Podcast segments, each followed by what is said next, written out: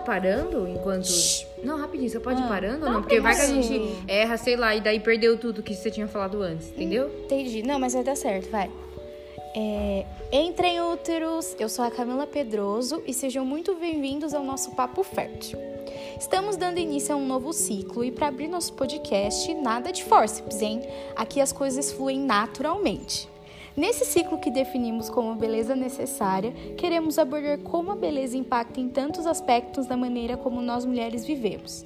É por isso que hoje, em nosso primeiro dia de vida, queremos perguntar para você: onde tudo começou?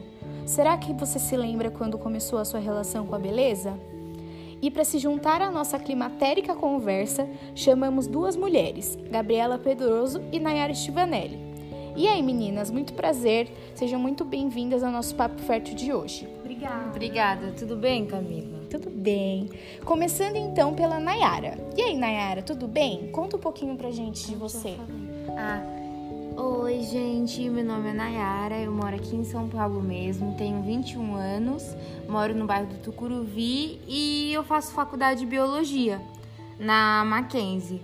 E atualmente eu não trabalho porque infelizmente eu fui, eu fui demitida por conta do do do vírus, do vírus. Do vírus? Tá, tudo pra bem, tá É, não é pra valer. Ah, legal. E você, Gabi? Conta um pouquinho de de, do que você faz, qual que é a sua idade, se apresente.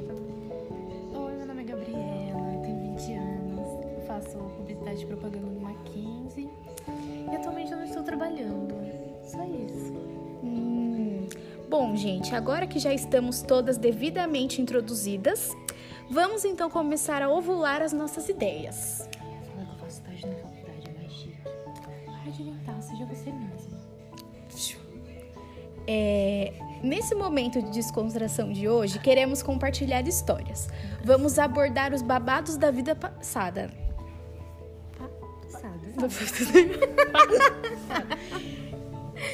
Eu não lembro de muita coisa não, mas lembro de alguns acontecimentos que me marcaram quando eu era criança, sobre as primeiras práticas de beleza que eu enchi o saco da minha mãe para eu fazer. Eu não era uma criança muito ousada, mas pedia pra minha mãe deixar pintar o cabelo, porque eu já sabia. Não, já tá tudo errado. Tá bom, pelo menos já foi um. Já foi um teste, foi um teste. Foi um